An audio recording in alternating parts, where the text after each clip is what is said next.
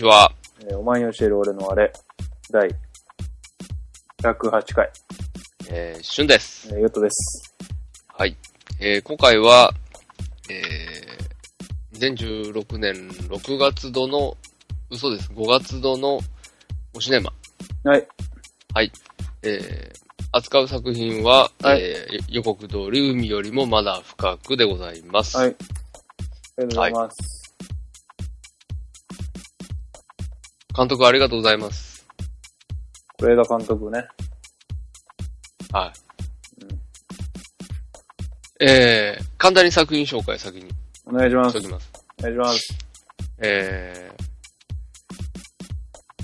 ー、海よりもまだ深くは、えー、是枝裕和の、えー、監督最新作で主演は阿部寛です。うんえー、団地を舞台に売れない小説家の主人公と団地に一人住まいのその母親、別れた元妻とその息子、こんなはずじゃなかったと今を生きる家族を映したストーリー。というような映画になっております。ありがとうございます。はいありがとうございます。はい。なんか、あれですね、日本アカデミー賞とか、あ、撮ったりしました？カンヌ、カンヌ国際映画祭とか、カンヌ国国際映画祭美穂、はい。カンヌのな、うん。撮ったりとか。とか、カンヌ国際映画祭では上映後7分間のスタンディングオベーション、拍手鳴りやまない。とか、あースタンディングオベーションが鳴りやまない。今度さ、はい。ちょっと、カンヌ国際映画祭でスタンディングオベーションで鳴りやまない拍手問題っていう件についてちょっと話しない？取り扱ってみたい。今度ちょっそれについと、て？うん、それについてちょっと深く掘り下げていきたい。なるほど、なるほど。わかりました。ちょっとまあそれは別ね、別で、あれですけど。まあ、是枝監督の作品といえば、えー、前回、前回じゃねえや。やってねえんだ。そうだ、前回の話いや、そう、やってないです。やってないまあ、前作の昨年、海町ダイヤリー海町ダイアリーがあって、まあ、話題作としては、そして父になる、福山町春の、そうですね。そして父になるがあったりとか、まあ、はい。家族、ヒューマン系ですかね。まあ、家族の映画撮る人っていう、うんえー、イメージがうん僕はありますけどね。なるほどね。まあでもそう、多分そう、世間的にもまあそうですね。そうなのかなというところですよね。まあでもあれですよね。やっぱ、おお俺最初に知ったのはやっぱ空気人形だったなっていう。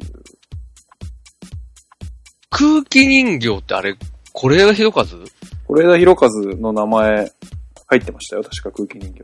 入ってなかったっけな本当に？うん。是枝裕和ですよ、あれ。監督じゃないかもしんない。でも、脚本とか。俺、海町の時に空気人形かって思った。あ、監督だ。あ、監督だ。俊さ、見たって言ってたよね、確かね。えーとね、確か見たけど、映画館で。なんか、えー、何みたいな。今池でやってたよね。確かね。そう。何って思っうん。て、俺もね、何流、流れた。俺も何って思っうん。た。うん。まあ、柳楽優弥誰も知らないとかね。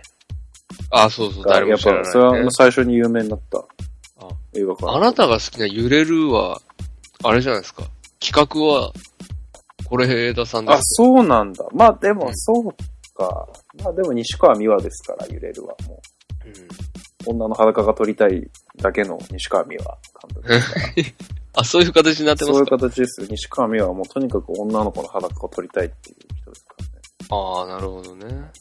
あ、そうなんだ。企画って入ってます。本当だ。全然知らなかったわ。入ってまねそうなんですすよ。。僕は揺れるっていう映画が好きです。2006年7月8日でもう10年以上前の映画なんだって。つら。つら。つら揺れるそうですか10年以上前とか。全然知らなかった。え？帰ってきたデカ祭り。なんですかそれ。全然知りませんけど。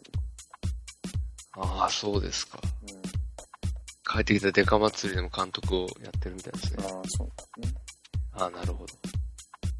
まあまあまあ。のまあでもなんかメジャーっていうか、やっぱそして父になる海町なんじゃないですか、やっぱり。彼の。とお思いますし、すいません。ちゃんと僕、ちゃんと意識、これ枝博和の作品だとし思いながら、うん。ちゃんと意識してうん。見ているものは、うん。あの、海 えっと、そして父になると、はい。海町ダイアリー。だけなので、そして父その前の作品ちょっと見てないので、うんうん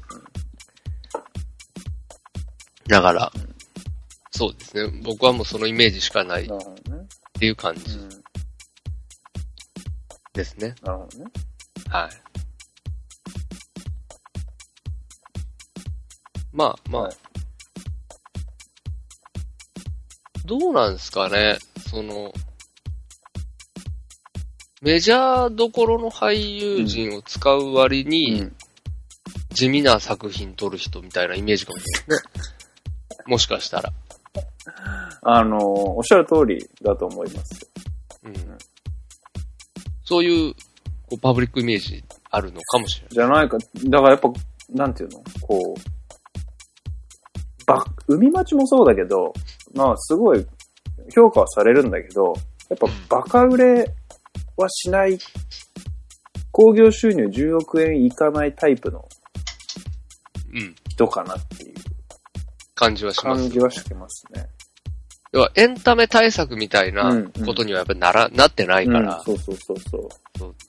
特にこの金作二つ、うんうん二作品、どちらも使ってる人たちは超メジャーだけど、ね、福山使ってそれこそガリレオ映画版うん。やったら、それはもううん。みんな見に来てうん、講習すごくてみたいなことになるわけでしょ。そうですね。うん。それが、やっぱああいう地味な映画。うんで、人がどれだけ来るのかっていう感じはするもん。そうなんですよね。うん。なんかね、今週スタート、僕今収録してるの5月24日で、この映画スタートが5月21日だったんで、まだ1週間経ってないんですけど、最初の週末で、なんか興行収入が5位。微妙微妙っすね。1位ズートピア。まあこれはな、ああ、まあまあまあ。1位だよねっていう感じ。ズートピア見た？見てない。すごい評価高いめちゃですね。めちゃ評価高いし、らしてか高いし、まあ多分面白いと思う。うん。みはの、こう、みんなの評価を見ている限り。はいはいはい。ただやっぱ日本語版だと、ドリームアミちゃんがひどすぎるっていう、こう、出た、ドリームアーミ話は聞きますね。ー。はいはい。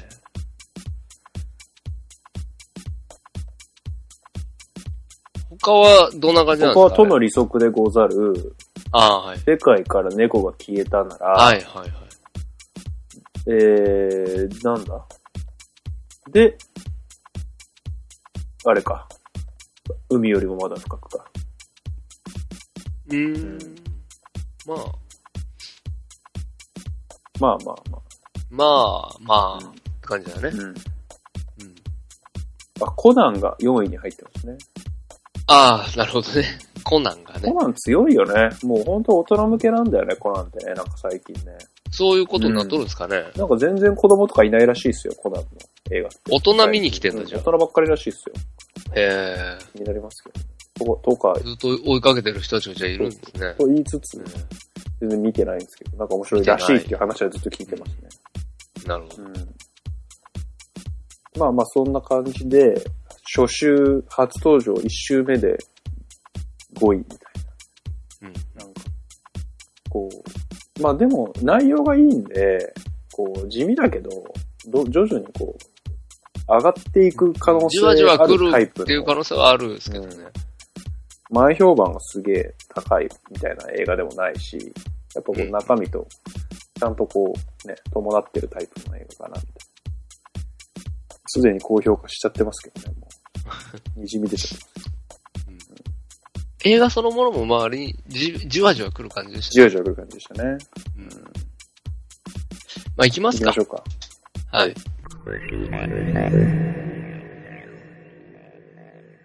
はい、ということで、はい。えー、海よりもまだ深く。見た。見た。見た。俺も見た。見た。どうでしたか？どうでしたかっていう話からしていきましょうか。していきましょう。うか。はいいつも通り。はい、していきましょはい。で、私からいきますわ。う。お願いします。はいあの、まあ、オープニングでも言ったみたいに、僕、そして父になると、海町ダイアリーを見て、はい。えー、これ見たんですけど、はい。えーと、そして父になるは、正直そんなにって感じなんですよね。はいはいはい。うん、まあ、うん、まあ、ぐらいの感じだったんですよ。うん。うんめちゃくちゃ好きかって言われたら、まあそんなこともない。それは、福山くんのせいかなっていう気もしないでもないし、わかんないけまど、まうん。まあ、まあだったんですよ。で、まあ、海町ダイアリあ、うん。ー、うん、に関しては、まあ、うん好きだっていう、すごいと、うん。高評価。うん。はい。まあ、あの、おシネマで扱わなかったですけど、はいあの、オマニエル上でも一回話してますし、はい。はい。まあ、我々、お互いにも高評価うん。でしたし、ありがとうございます。はい。で、ただ、うん。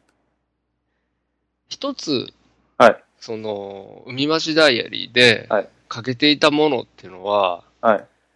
やっぱり、主人公が女性だったっていうことだと思うんですよね。うん。女。性の兄弟うんうん。だったので、うん。あの、まあ、僕、兄弟いますし、4人兄弟の末っ子なので、うん。海町ダイアリー見て、うん。えーとてもいろいろ感じることはできたんですけど、うん。あの、要は、お話にこう、そう乗れることは乗れたんだけども、はい。しかしながら彼ら、彼女たちは女だっていうまあまあ。頭は、まあ若干あったにはあったですよね。ダンソン女妃の男尊女妃の我村。々ですからねうん。そうそうう。んで、ダンソン女妃村の人ですからね、我々。うん。男尊女妃ですけど、うんええ そう。だったんですよ。しかし、いいとは思った。でも、うんあの人たちは女だ。だから、うんなんだろう、まあその葛藤がまあややあったみそうそうそう。お話のその、家族のお話に乗れないことはないんだけど、はいプラスアルファ、ですかね。あの子たちを見てて気持ちいいみたいな、うん。うんうんうん。なんていうか、そういう感覚があってうん、高評価っていうこともあったのかなって気もしないでもないんですけど、今回主人公が男性ですと。はい。はい。で、えー、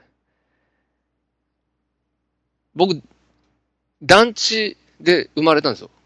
あ、で、団地で育ったんですよ。はい。二十歳前ぐらいまで団地にいまして。はい。はい。で、なので、はい。今回の舞台の一つである、はい。えーお母さんが住んでる団地っていうのも、はいすごくこう、なんだろう、親近感が湧く設定なんですね。うんうんうん。うんで、なんとなくその、僕の中にある、今、現状自分が置かれてる場所への思いみたいなものがあって、うんそれを今回の作品がですね、うんジャストミートしたっていう感じがあるんです。なので、今回は私の点数ははい、5点プラスアルファです。おはい。最高は、今季初じゃないですか？今季初ですね。5点以上つけていいなら5点以上つけたいぐらい。素晴らしい作品です。なるほど。はい。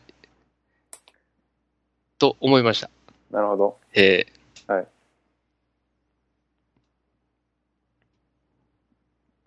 えっと、僕もですね、この作品、まあ、あの、最初に言っておきますと、すごい好きな作品でした。あの、まあ、海町ダイアリーもそうなんですけど、話に、あの、大きな起伏があるタイプの監督じゃないんですよね、もう、是枝監督って。そして、父になるは、そこそこ、テーマとしてはそこそこ起伏があるんだけれども、でもやっぱり、その、いわゆる、ドカーンと泣いて、ドカーンと笑ってみたいな感じでもないし、うんもう海町ダイアリーなんて、ね、あの話って人が3人海町ダイアリーって死ぬんですけど、はい映画の中でね。それでも、あの、それをこう、より誇張して泣かせようみたいな描き方って全然されてないんですよね。で、まあそこがすごく好きだったんですけど、あの、今回の、もう、海よりもまだ深くに関して言えば、もう、ほとんど映画の始まりと映画の終わりで、大きく登場人物たちの人生が大きく変わったりとか、何かこう大きな出来事があったりとか、えー、泣ける展開があったりとか、死んだりとか、もう、そういうの、ないんですよね。はい。ないです。はい。もうほとんど、もうほぼほぼない。はい。なんなら一晩、こう、家の中で過ごすみたいな話なんですけど、もう、安倍博士扮する良太君のですね、なんていうのかな、こう、ダメな男、まあ、あの、そして父になるの福山雅治もそうだったんですけど、やっぱりこう、男の、こう、正しくあろうとしたいんだけどダメだったりとか、うん。こう、そういう、こう、弱いところを描くのってすごい上手いなと思ってて、うんうんやっぱ旬じゃないけど、僕もすごい、もうね、ジャストミート。ああ、もうこれ俺のことだとかね。うん。ああ、これ俺の親父のことだとかね。うんもうなんかそんなことの繰り返しで、もう僕も大好きでした。500億点。高い。え、ちょっと待ってくださいよ、私は。はい、はい。はい。それ、それ反則、インフレしすぎだし、反則。あれ？ダメですか？僕言いましたよね。5点プラスアルファ。5点以上つけれるなら、はい。わかりますか？あの、控えめにやったつもりです、僕は。はい。5点プラスアルファにしたいと。はい、はい、はいはい。なのに、ヨータさんが500億点つけると、はい。はい。ね、僕の、僕のつけたプラスアルファのその感じも、あらなんか、どうしたらいいかわかんないし。よろしくない。なん、なんていうか、あのフェイス、映画フェイスブックの時の、はいあの、マイク・ザッカーバーグの元相方の、あの子が持ってる株が、なんか、ゴミカスみたいになった時みたいな、あの気持ちになっちゃう。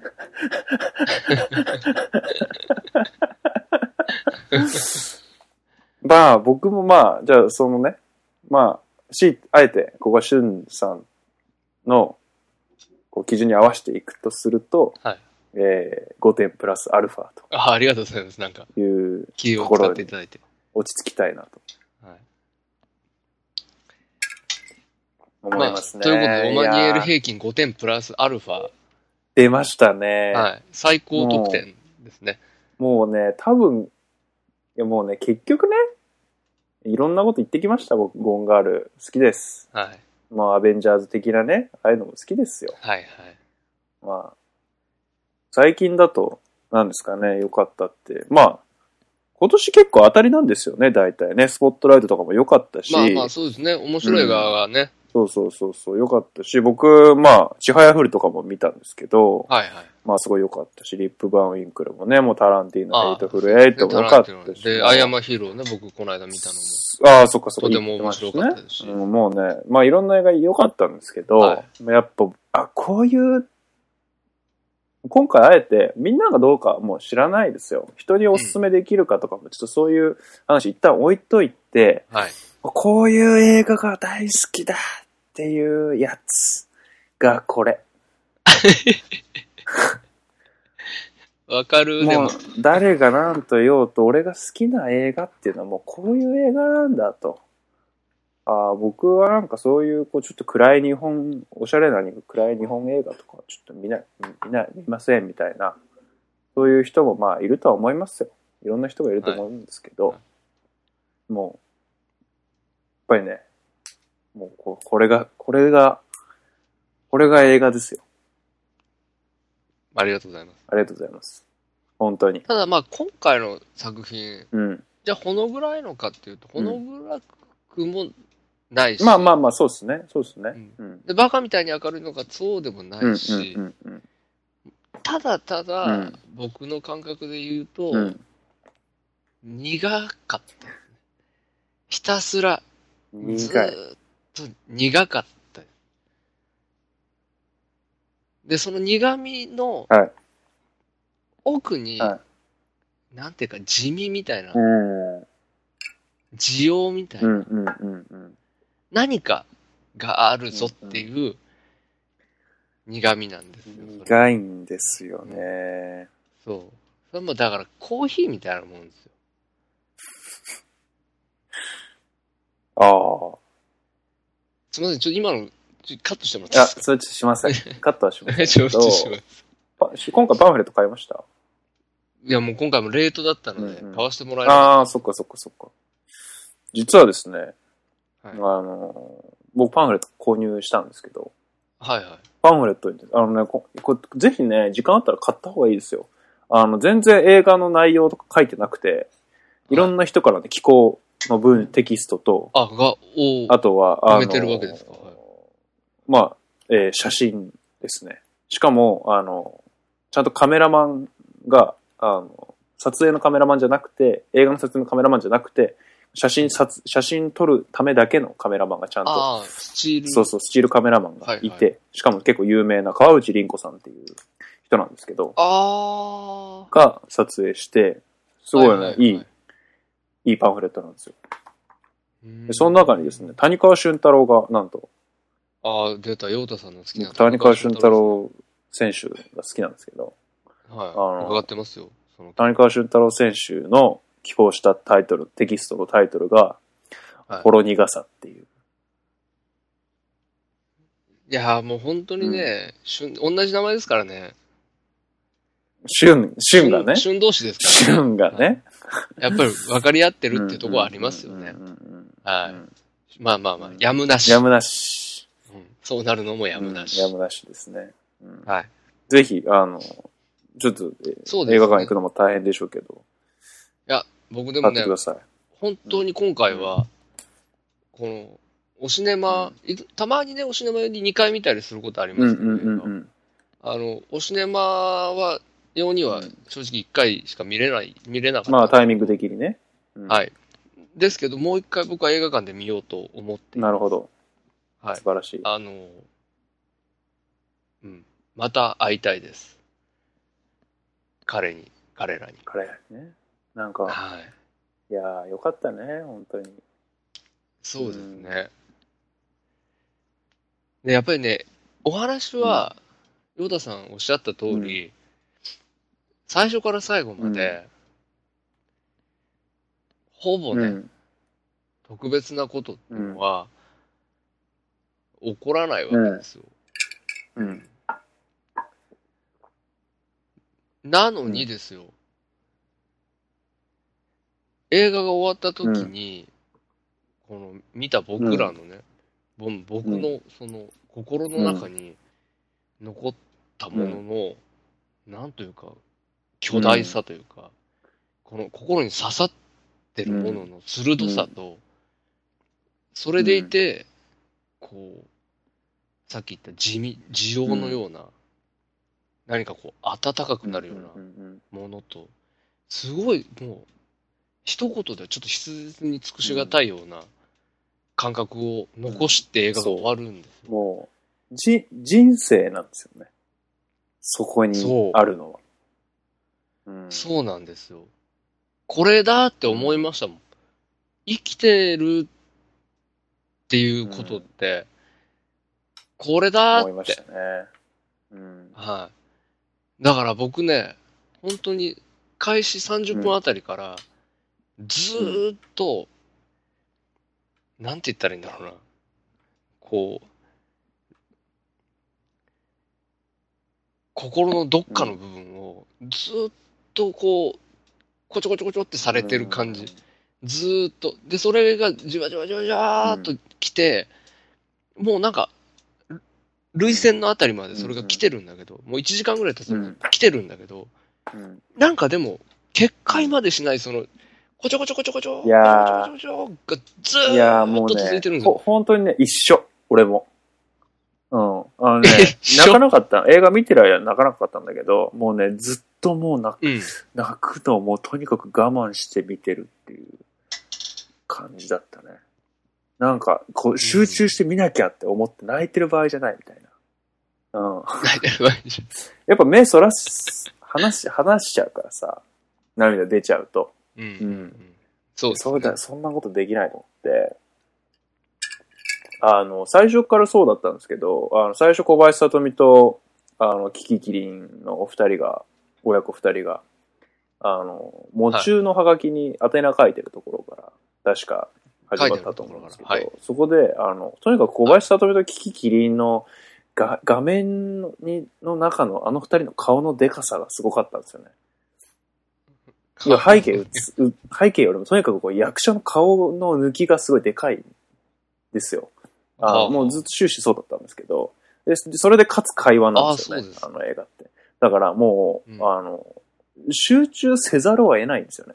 もう、そのとにかく二人の会話の、会話に、もう、その聞き耳を立てずにはいられないというか、うん、だからやっぱこう集中をこう強いられるし、その分こう、目を離しちゃいけないみたいな気持ちになって、すごく、だから、あの人がこう常にこう近くに顔があって、でずっと喋ってるか、まあ会話が多いんで、っていうのはすごい没入させられるなというふうには思いましたね。うまいなというかね。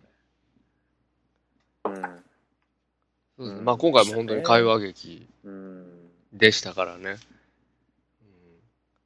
絶妙な、本当に、どのうん俳優陣をとってもですねすごい、絶本当にねね本当にすごい、安部寛はもちろんだけど、まあ、牧陽子もすごいし、まあ、キキキリンもね、もう言わずもがなですよ。もうキキキリンですよ。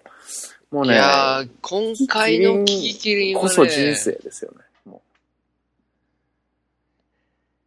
今回のキキキリンのお母さんはね、う、うんちょっちょっとすごかったですね。とえぐかったよ。うん。うん。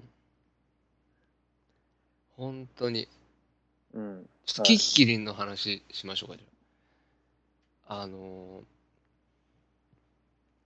ー、なんて言うんだろう、僕結構最近、うん。おじいさんとかおばあさんとコミュニケーシ仕ョン事柄ってことですかね。多いんですよ仕事柄、うんお客さんの世代が割にそういう感じなので。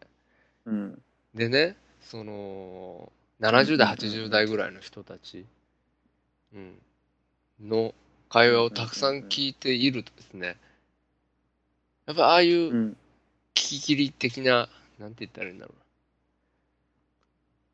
うな。まうんあ、そろそろ死ぬようなこ話とか、うん。うんあの、じいさんが言ってせいせいしたみたいな話とか、うんなんかいろいろあるんですけど、うん、ああいう、その、うん。僕のリアルの生活の中で、そういう会話がすごく日常的に僕の。生活の中では出てくるので、うん。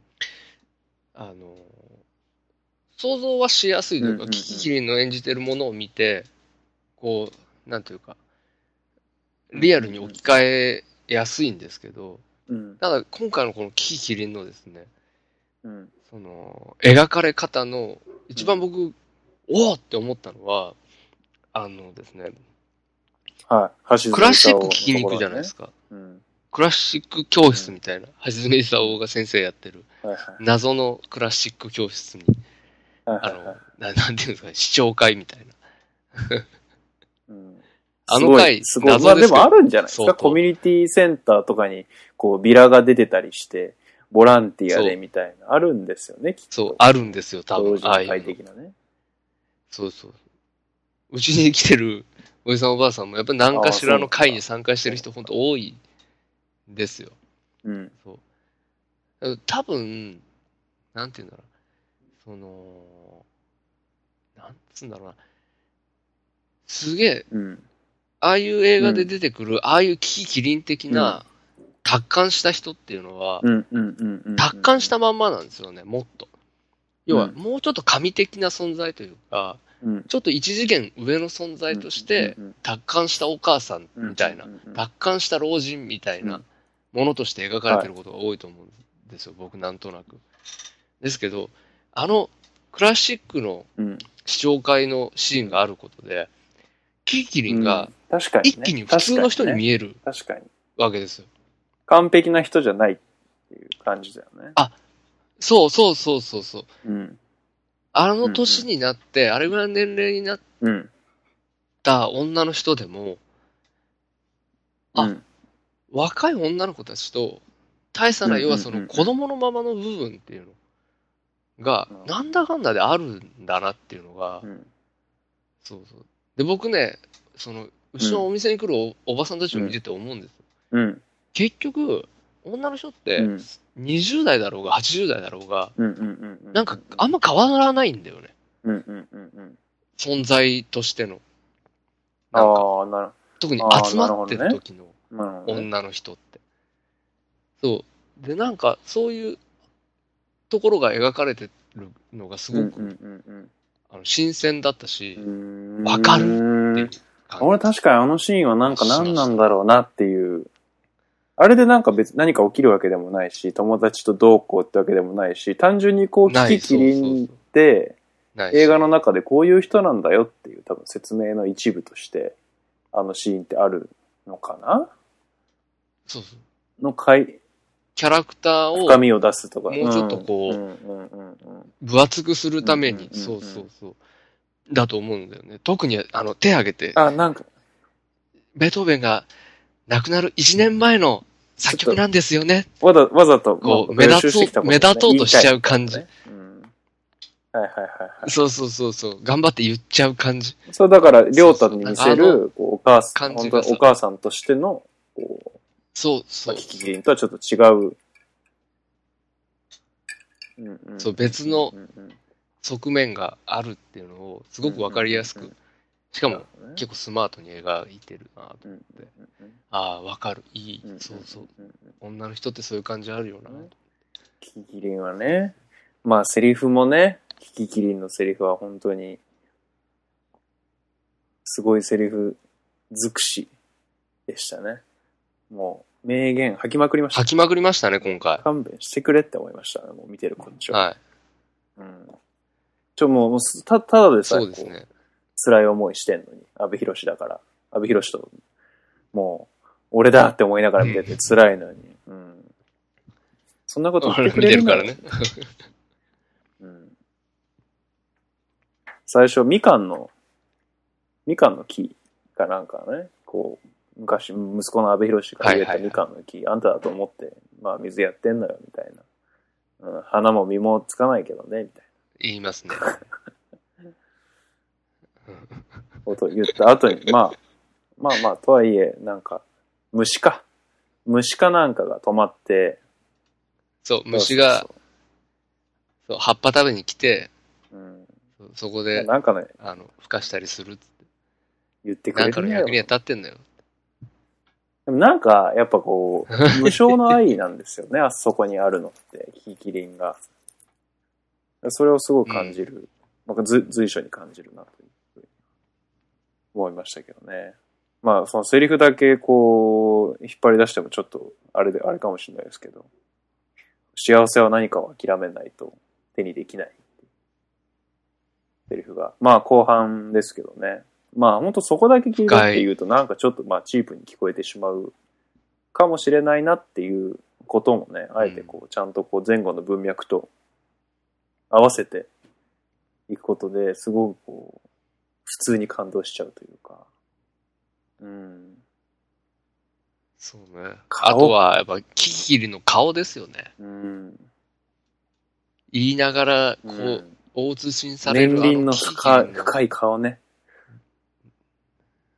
深い、そう。うん。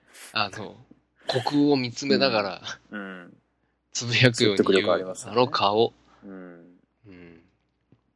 ある。セリフがね、やっぱいちいち、今回、まあ、キキリンだけじゃなくて、阿部寛もすごい良かったなってうん。思うんですよ。うん。まあ、目線のやり方とか、こう、表、ちょっとした表情とか、すごい細かいところに多分気を使う人なんだろうなってうん。思うんですけど、是枝監督がね。で、それでなんか、すごいわかるみたいな、共感みたいなのも、結局そういうところに起因するんだろうなって思ってたんですけど、こう僕が見てて一番、あ、もう、やめてっていう、おーってなってたのが、こう、まあ、安部寛がね、うん。もう自分の息子に、息子がお風呂に行く時かなんかに、電気に真ん中だからな、みたいなことを言うんですよね。うん、スイッチす、スイッチは、スイッチつけろよ、みたいな。うん。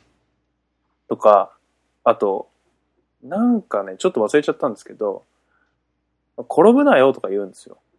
うん。あの、なんていうんですか。要は、うんうん。あの、いらんこと言うんですよね、すごい。うん。そんなこと言わなくても、ああ、なるほどね。分かってるしはいはい。ことってあるじゃん。でも、親父ってなんかそういうこと言うじゃうんうんうん。ん。もう分かってるよ、そんなこと、みたいな。もう電気とか、ああ、もう前も来たし、みたいな。ばあちゃんち何回も来てるから分かってるよ、みたいなね。こと言うんですよ、親父って。で、うんうんあの、ちょっとずつ僕もそういうこと言うようになってきてるんですよ。どうでもいいことを。はあ。なぜかでそれなんで言うかって、ただコミュニケーション取りたいだけなんですよ。うん。その相手と。で、いらんこと言うんですよ。なるほどね。言わん、言わんでもわかるようなこと。はいはいはい。だそれ、で、それってかっこ悪いなって思ってるから、俺自分で。自分の親父とかがそうだったから、その、いらんこと言うなやってすげえ思ってんのに、でも自分でも最近言うようになってきちゃってて、辛いって思ってたところに、それをまじまじと見せつけられるっていうね、うんもうやめてよって、すげえ思ってた。めっちゃぐさってきた。あのぐさーってきた息子に対していらんことばっか言うやつ。そういう、なんかね、そういうのがやっぱうまいんですよ。是枝監督は。本当に。うん。あの、高校生ゆすってるシーンで、ゆすり終わった後に、すねっかじりがって言うんですけど、あれも言ってもしょうがないんですよ、あんなこと。はい。でも、こう、池松、隣にいる池松壮介に対して、こう、何らかのこう、プライドみたいなのを見せたい、そうそうそうそう、がために出ちゃうセリフなんですけど、強がっとかないといけない。もうね、うんなんか俺も言うもん、ああいうこと。そうそうそうそう。みたいな吐き捨てっていうかすねうんそういうのがね、はいうんうん僕は辛かったですよ、見てて。すげえにあ似てる、多分、キャラクターというか、人間性が。だからなんか、まあ、ギャンブル僕全然しないんですけど、しないし、まだ離婚もしたことないんですけど、あの、人間の本質みたいなところがすごい、あの人に似てて、俺。でもギリギリのところでそうならないように、こう、うん。セーブしてるだけで、普通の社会人として生きようという理性でセーブしてるだけで、完全にあの人と紙一重なんですよね。うん。はい。ヨタさん、わかる。なんだろうね、それって。あなたも？あ、そうやっぱり。ねあなたもそう思う。うん。私もそう思うの。うん。要は、うん。いつだって、うん。あの人の立ってる、うん。あの位置まで、転げ落ちようと思えば、落ちれる自分みたいなのが、どこかにいるっていう感覚が、うん。昔からやっぱりあるんだよね。うん。それは多分、わかんないけど、今ね、うんなんだかんだ結婚してね、仕事もまあしてるし、あの、なんとか、その、うん。社会的にね。まあ普。通っていうところに立ってるような気はするけど、うん。俺はね、個人的なことを言えば、やっぱその前のうん。うん。うん。うん。うん。ダラダラやってきた自分っていうのがいて、その、ダラダラしてた時の感覚っていうのは、うん。安部寛の演じてるあの人の感覚、状況に、うん。うん。うん。その、立ってる場所こそ違えど、うん。まあ、なんか言い訳して、すごく似てたような気が正当化してるみたいな。うんうん。状況に対してね。そう、うんそうそうそうそうそう、うんそうそうそう。で、気を抜けば、もあーって、こはいはいはいはいはう、い。より、底辺っていうとあれかもしれないけど、うんうんうんうん。自分を貶めるっていうのかな。うん。っていうことを、あの、してしまいがちというか、うん。っていうのがあって、そう。うん。俺も本当にうん不思議ですけど、同じことを思ってた。うん。うん。ただ、こうじゃないだけだなって思う。うん。しがみついてるから、今ここにいるけど、そう。うん。そうこのしがみついてる手が緩んだら、うんあーって全然いけるあそし。あそこまで行っちゃうんじゃないかそんなにしかも僕はか違わないと思う状況。あの、もう、もうすでに割とああいううんかなって思ってる、俺。うんえ？状況はまあ当然違うけども、はあ。なんかそのいい、本質的なところに対して、本当はこうでありたいんだけど、そうなるために。こう、取材活動だって言って更新所で働いてるのとかも、結局まあ、普通に、まあ取材活動ってまあ普通にただ飯食えないし、働かなきゃっていうので働いてるんですよね、彼は。まあ実際それが、あのう絵、ん。映画を見てる限りすごく実は天職だったみたいな感じの描かれ方も別にしてないし、うん。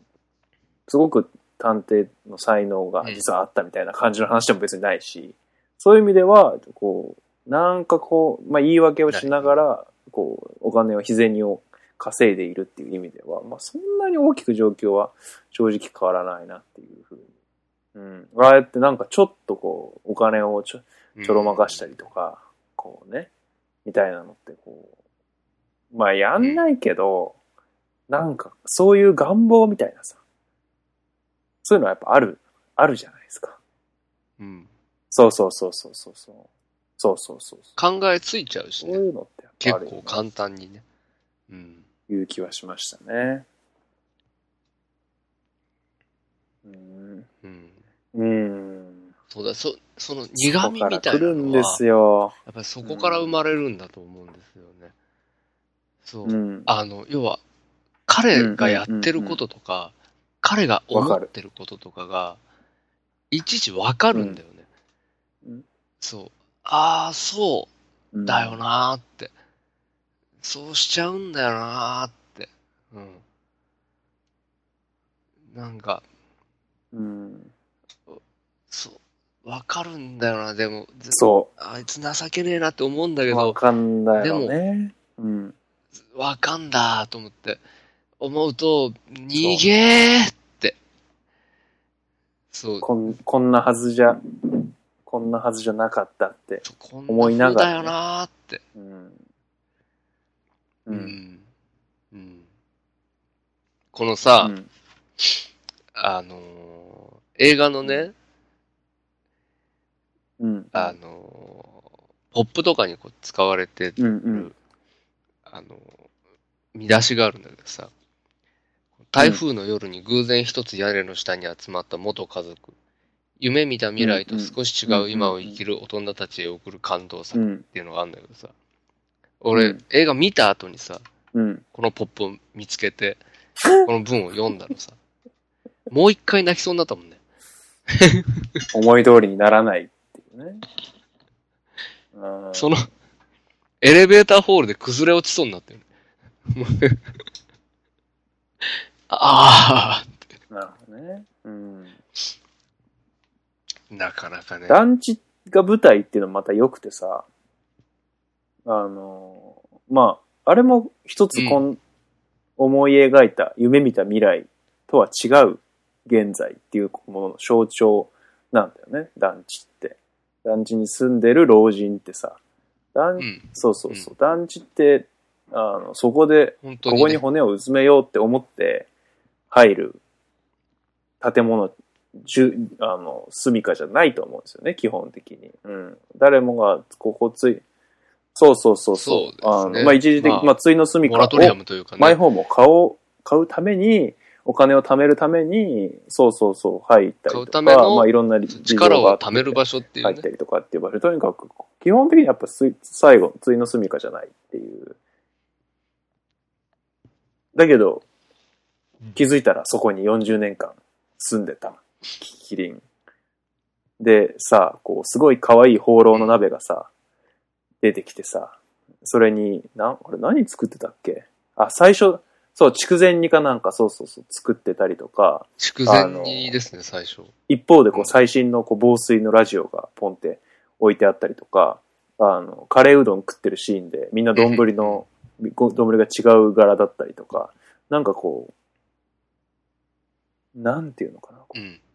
すごく計画的にここにたどり着いてないっていうのが、もう随所にこう、ちゃんと表現されてるんですよね。こう行き当たりばったりで、の積み重ねでここまで来たんだっていう、その、それがいい悪いじゃなくて、その事実がすごくこう表現されてて、うん。で、こんなはずじゃなかったって思ってる男と、それに、こう、でも、毎日幸せって思って生きてる、こう、キキキリン、お母さん、うん、あの、全然夢見た未来じゃない世界で生きてるけど幸せなキキキリンっていうのが、本当に、なんだろうな。辛い、見てて辛いし、苦いんだけど、こう、そこにやっぱ感動するというか、うん。なんかね、もう、ずっとうるうるさせ、うるうるしながら、最後は話、二人の会話とか聞いてましたけどね。うん。うん。うん。特にあの、うんやっぱりね、起きてきた時の会話だよね。うん。すごくうん印象的だったよね。あの、うんピンピンコロリがいいか、うん。こう、病床に伏せって、あの、うん。長く。介護生活をして。死んでいくのがいいうんか、どっちがいいかみたいな話をしててさ。あれもうん俺はね、すごい、ああ、へえっていう感じがあったけどね。やっぱみんう、なん一様に、うん。おじさんおばさんたちは、それは心から言ってるかどうかわかんないけど、うん。ピンコロがいいって、みんながみんな、口揃えて言うし、うん。そう。で、ああ、そういうもんなんだなーって俺も思ってたんだけど、すごくうん。フレッシュな視座として、そのピンコロで行ったうん。人はいいかもしれない。うん。残された家族うんにとっては、ピンコロは辛いっていう。心をこう決めれないっていう。ああ、なるほど確かにそうなのかもしれないっていう。覚悟が決まらないうちに行ってしまう。まあ、それが120歳とかだったらね、とかって思ったり。もう、もうって感じですけどね。うん。いやもうんまあまう、あ、もうって感じです。ね。120歳で元気だったらキモいっていう話もありますしね。うん。で、なんかさ、あの、それをさ、あんたどっちがいいの？よ。うんうんうんうん。で、えーどどっちも嫌だよ。うん。うん。なん選びなさいよって言いながら、こう袖をさ、ちょっとこう、キキキリンがつまむのね。で、こう、あの、なんだろうな、いつまでも。やっぱり子供だと思ってるんだよ。うん。そう。ああれがね、ね、うん。男の俺たちとあしてはれはダメ。ダメだね。うん。ダメだよ。うん。そうだね。うん。なんかこうだなって思うもん。うん。半年前の、冷凍、半年前に作って冷凍したカレーを、戻してカレーうどんにするシーンが ありまして。あさっき丼のね、うんはい器の種類、器の柄が違うって話しましたけど、そのシーンなんですけど、半年前ってことに気づいたうん阿部寛が、えー、みたいな、マジかよみたいな反応を、おかわりしながら、マジかよみたいな反応をするんですけど、そこで牧陽子がですね、男の人はすぐ賞味期限気にするんだから、い言われた時の俺のショックショックさとい言ったらなかったね。ショックさ。うん、もう僕気にするんですよ、賞味期限。うん。わかる。でしょ？卵とかさ、もうん。俺もするう、。すげえ気に、もう、もう、もう、うん。超気にするもん。あ、もうね、うん そんなことはないけど。それ食べ、もう食べ物じゃねえって思ってるね。うん。しょうん えーと思って。そうなの？と思って。あ、すげえわかる。うん、そこの人って賞味期限気にすんの？と思っそうなの？て。んだよ、と思って。言ってくれるなよ、そういうこと、と思ってさ。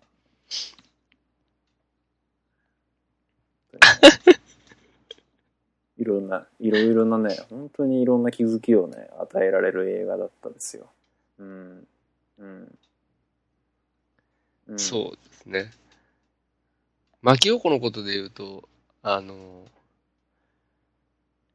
ぐさぐさ。牧陽子のセリフもすごいぐさぐさ来ませんでした？あの、私本当にもうぐさ来ま、したけど本当に、もうこの人ダメなんだって、もうこの人はもうダメ、無理、もう、もう無理無理無理ってなっちゃってる人。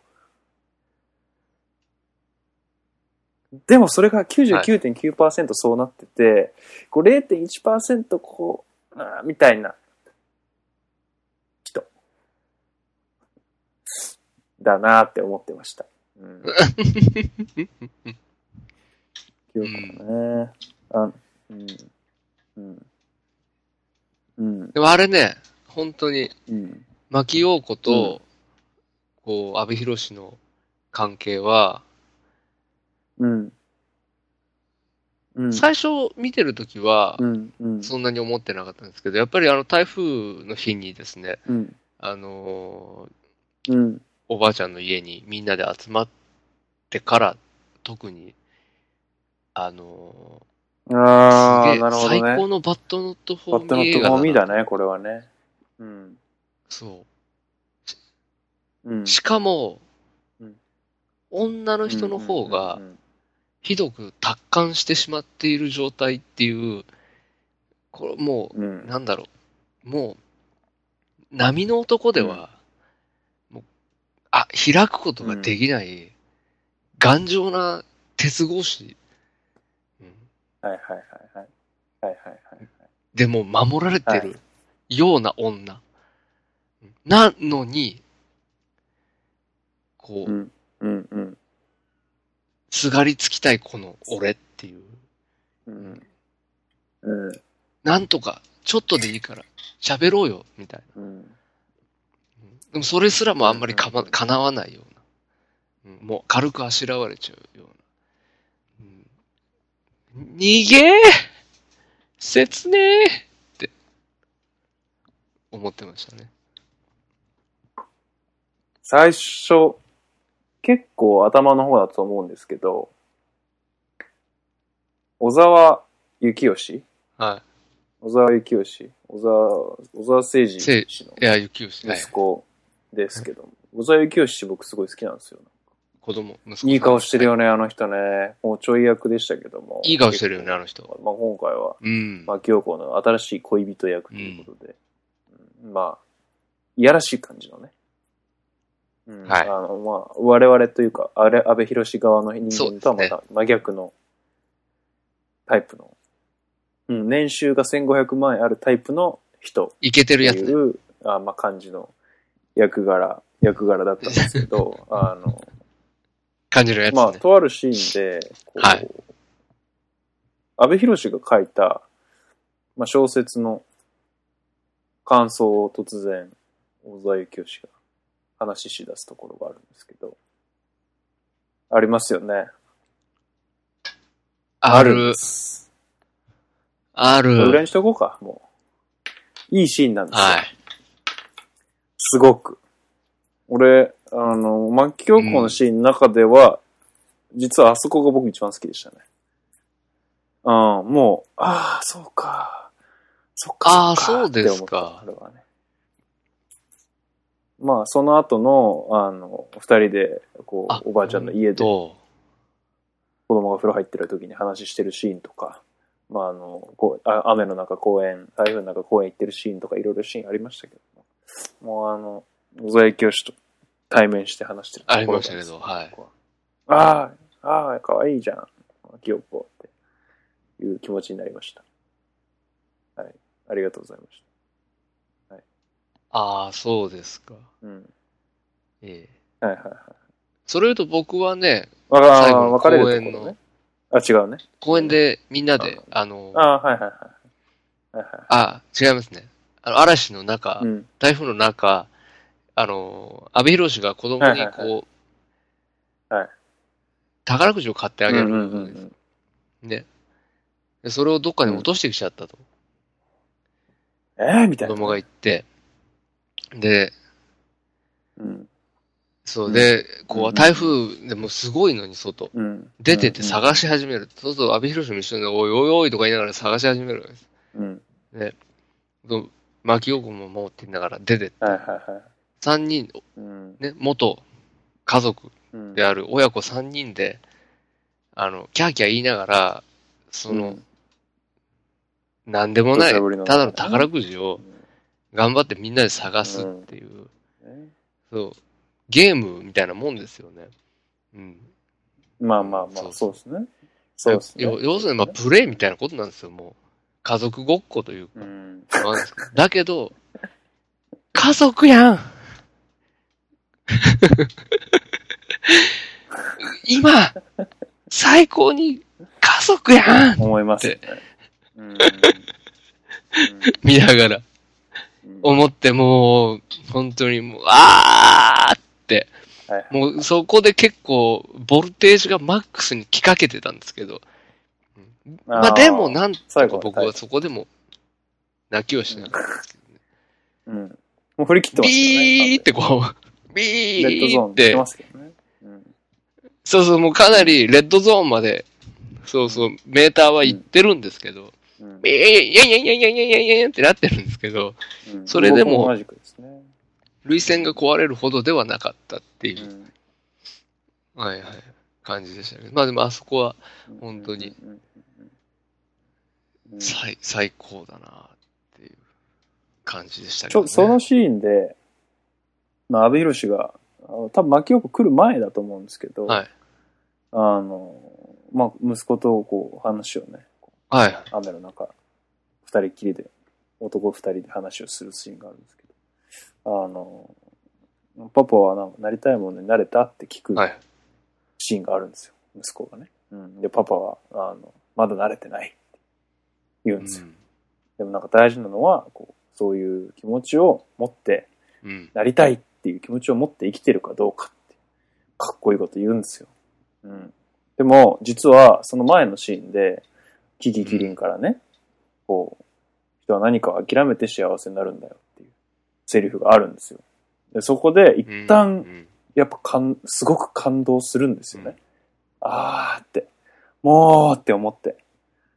でも、で、安倍博も、こう、うん。うん。まあ、それでこう、なんか、腑に落ちてるところがあるような表情をするのにもかかわらず、次のシーンで息子に何かを諦めて幸せになるとはやっぱり言わないわけですよね。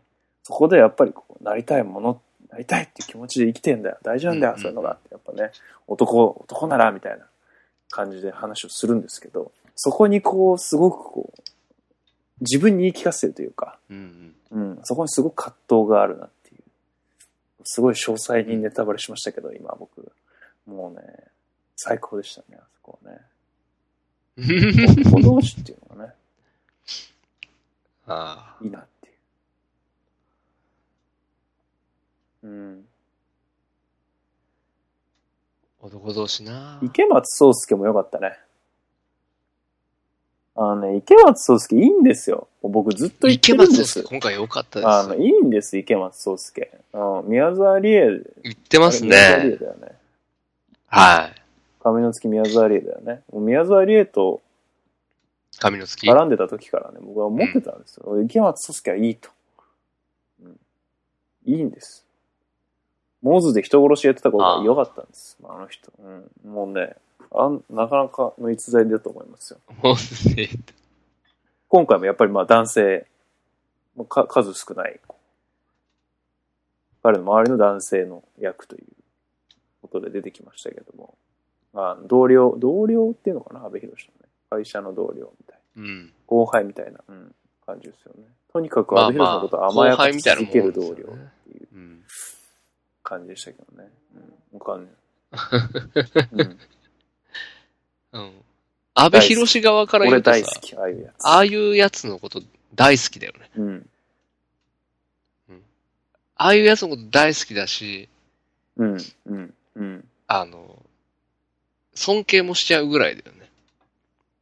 うんそうそうそうなんか。ないものを持っそうそうそうそうそう。てんなっていう。そうそうそう。自分ではちょっ結局やっぱとそういう人に惹かれるんですよ、ね。できないことこいつできるんだな。友達もそうだけど、やっぱ自分と似てる人じゃなくて、うん自分では絶対できないことを平然とする人とか、うんそういう人にやっぱ憧れるし、仲良くなりたいなって思うし、うん。うんそういう対象だなって思って僕も見てましたね、やっぱりね。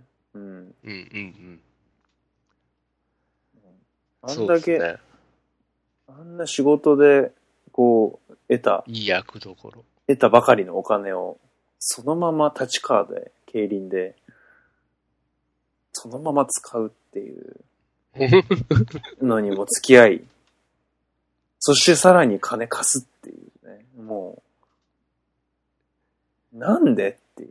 貸すっていうね。なんでそんなに甘やかすの？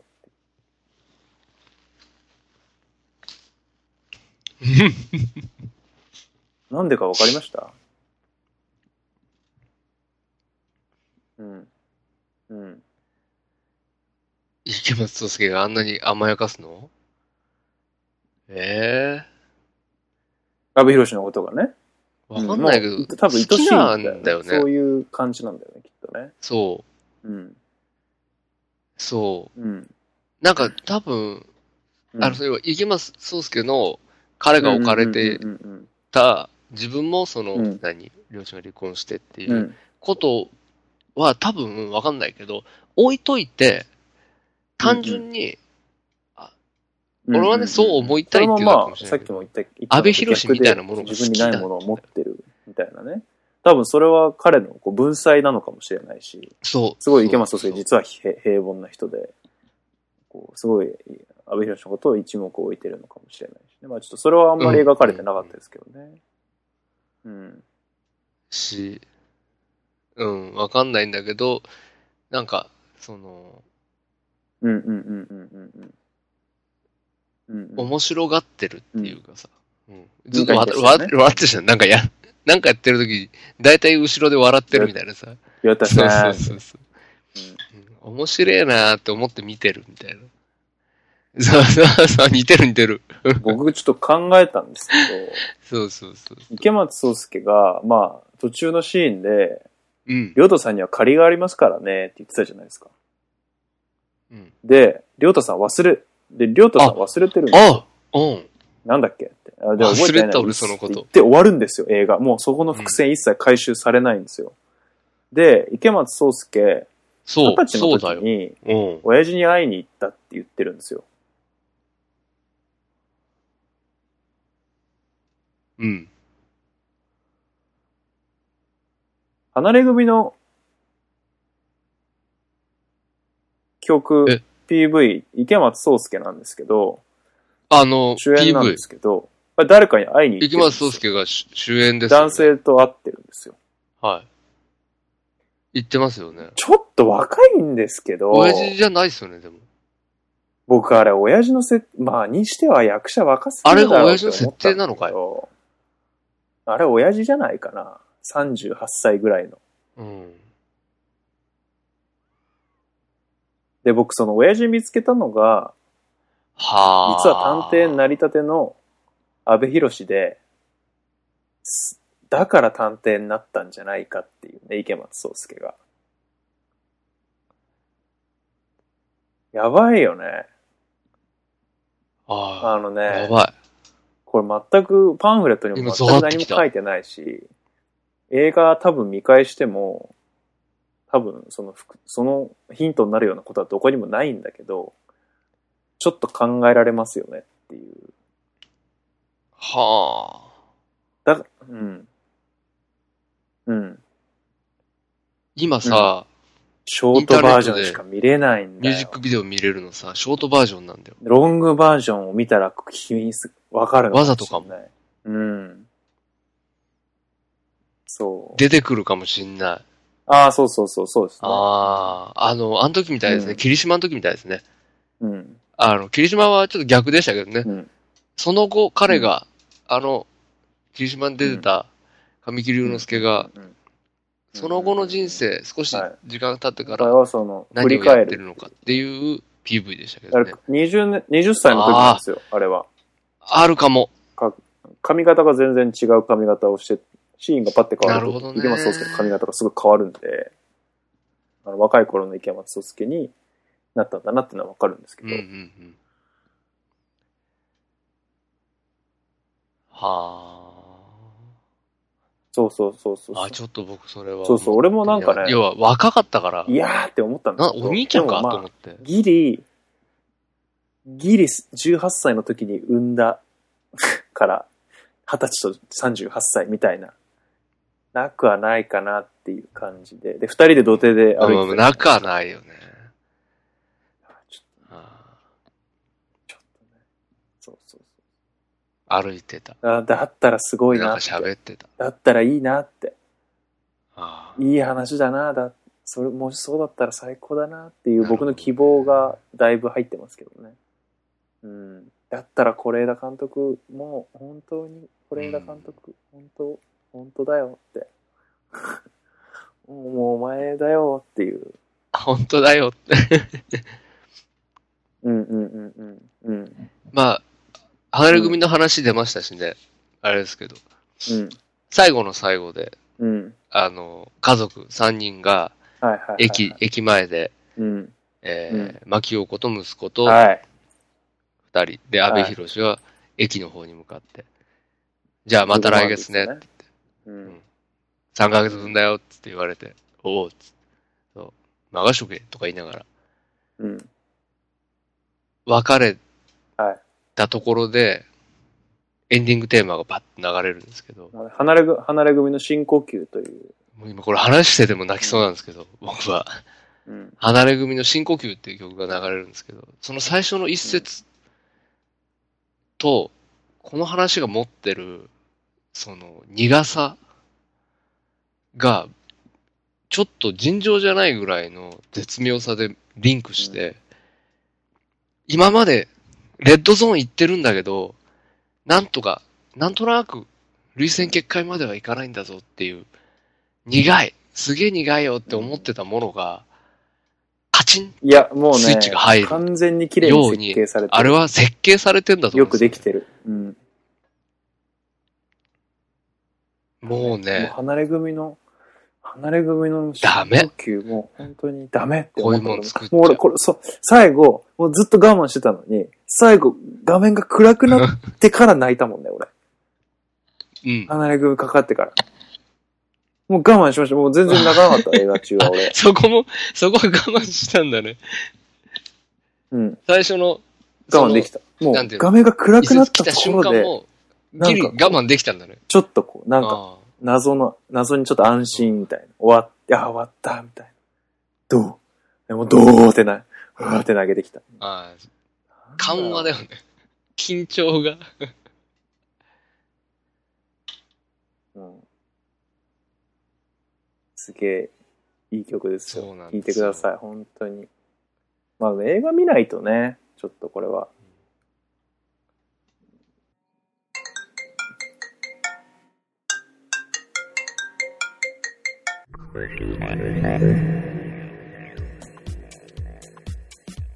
はい、エンディング。はいはいあれすいません、ちょっとね、先に断っておきたいんですけど。はい僕今日、高まってて鼻声なわけじゃないんですよ。ずっと泣いてるわけじゃな。ないい、そう、常に泣いて、もう高まりすぎて、うん。ぐずぐずしながら喋ってるわけじゃなくて、うん。あの、な今日、突然今日からですね、うん。うん。花粉症が始まりまして、あ、おめでとうございます。ありがとうございます。はい毎年まあこれぐらいの時期からなんですけど、うん。はい。まあということなんですよ。大変ですねはい。。鼻水がたくさん出ているがゆえなので、うん。勘違いしていただきたくはないと思って言ってみました。ちょっともう一個だけいいですか？僕ももう一個だけあるんですよ。じゃあお互いもう一個だけにしましょうね。あの子役すごくなかったですか？あ、子役ね。子役のやつね。吉沢太陽くん。あいつね。うん。あのー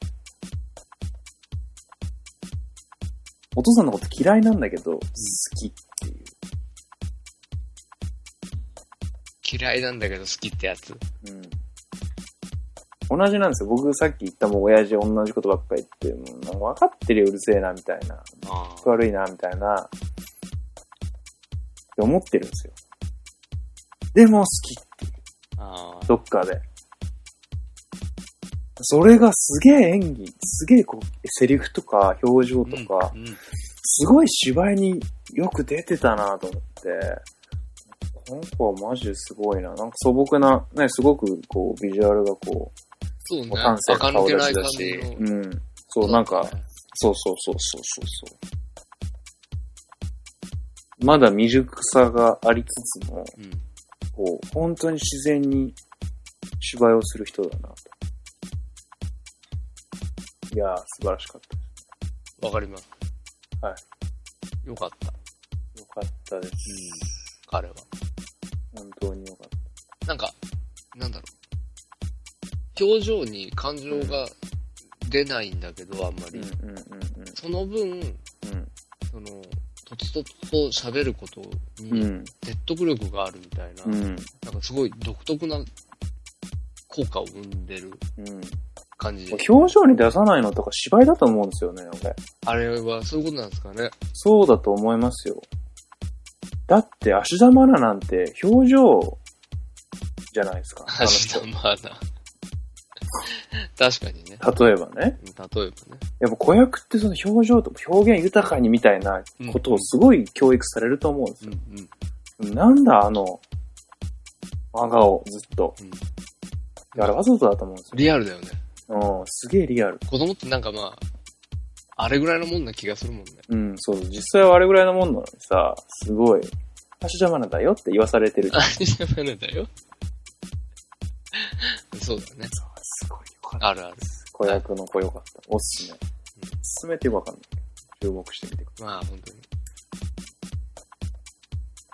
さい。ふうさんは最後に。あ私ね、うんあのー、嵐の中先に、台風の中先に、うん、えー、安倍博と息子が出ていくんですけど、うん、その後、牧陽子とキキキリンのうん、会話になるんですよね。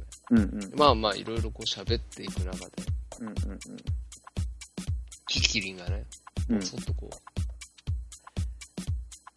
う、男ってのはなんで今を愛せないのかねってあ言うんですよ。ーもうね、許す。うん、死ぬって思ってる。うん、死ぬっす。やめてほしいっす。そう。死ぬって思ってる。うん、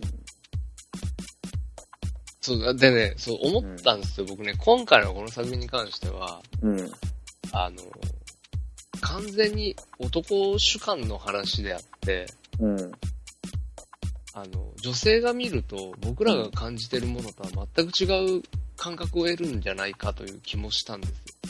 女性が見るとやっぱり謎に牧陽子に、こう、共鳴したりしちゃって、そうするとなんか主軸がずれます、ずれる。。そう。うん、だから、実は、うん、女の人には、うん。そもそも伝わらない話なのかも。かもしれないですね。かもしれないですね。うん、思ったりした。うん、うん、で要するに、あのーうん、うん、あの人、うん。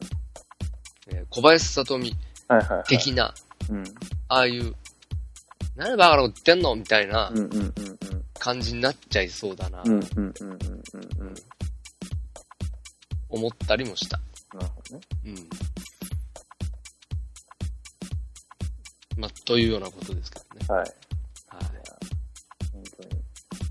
素晴らしい。まあ、2016年、もう、まあ、暫定1位。暫定1位、もう、まあ、まあ、1位だろうな。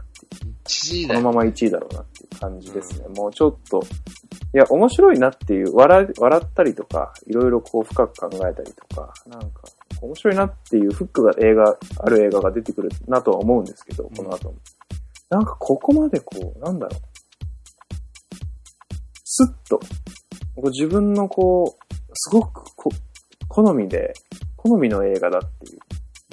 うん。何も考えなくても、スッと没入していけるし、すごく好きだっていう、こう自然に思える映画っていう意味ではもう、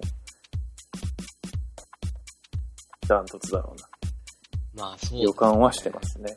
もううん。これからもう、うんあの、見返したくなることを受け合いって感じ。もう、そうですね。海町ダイアリーは買いましたけど、まあ、今、今のこの、海よりもまだ深くも僕は買うと思います。うん団地好きだし。団地、君団地好きだよね。団地好きだし。うん。うん。ロマンあるし。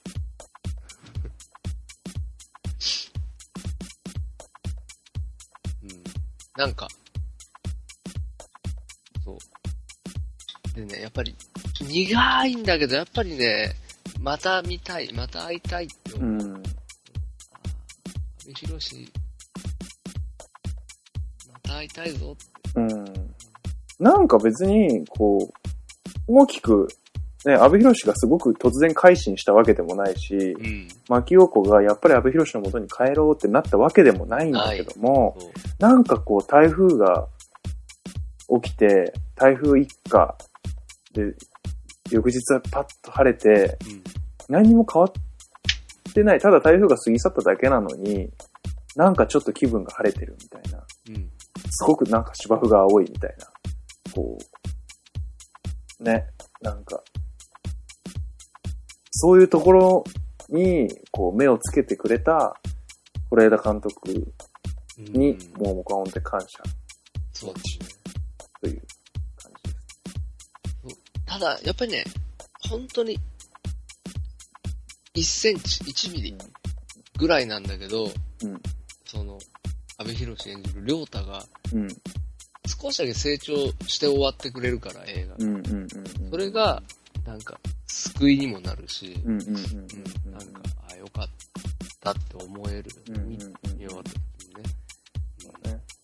まあ、それでまた来月ってことで、にもなってるしね。そうそうそう、続いていくわけですよ。うん。うん。やめてもいいんだよ、みたいなことをうん。う、ん。まあ、よく言ってたけど、うん。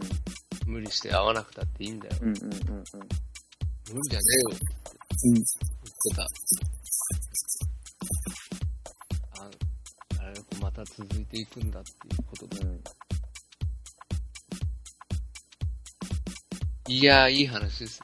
はいあの、まあ、始まったばっかりなんで、まあ、一週間ぐらいしか経ってないと思うんで、うんあの、ぜひ、これは見ていただきたい劇。場で見て幸せな気持ちになっていただければうん。というふうに思います。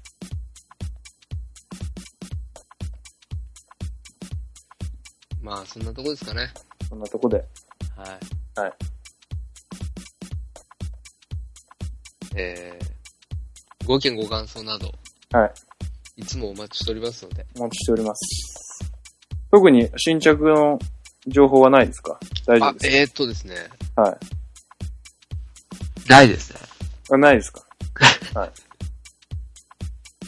僕ね、一つだけ、はいあのーあ、まあいいや。いいです。大丈夫ですか？な、ナイス。大丈夫です。大丈夫ですか？じゃあ、また次回。はい、あのーまた、何かあったら、ハッシュタグつけてつぶやいてください。はい。よろしくお願いします。よろしくお願いします。鼻水が出てしょうがないんだよ、今日。もうちょっと寝よう。じゃあ。寝ようん。う。やっぱそういうことで。また次回、はい。よろしくお願いします。よろしくお願いします。ありがとうございました。ありがとうございました。さよなら。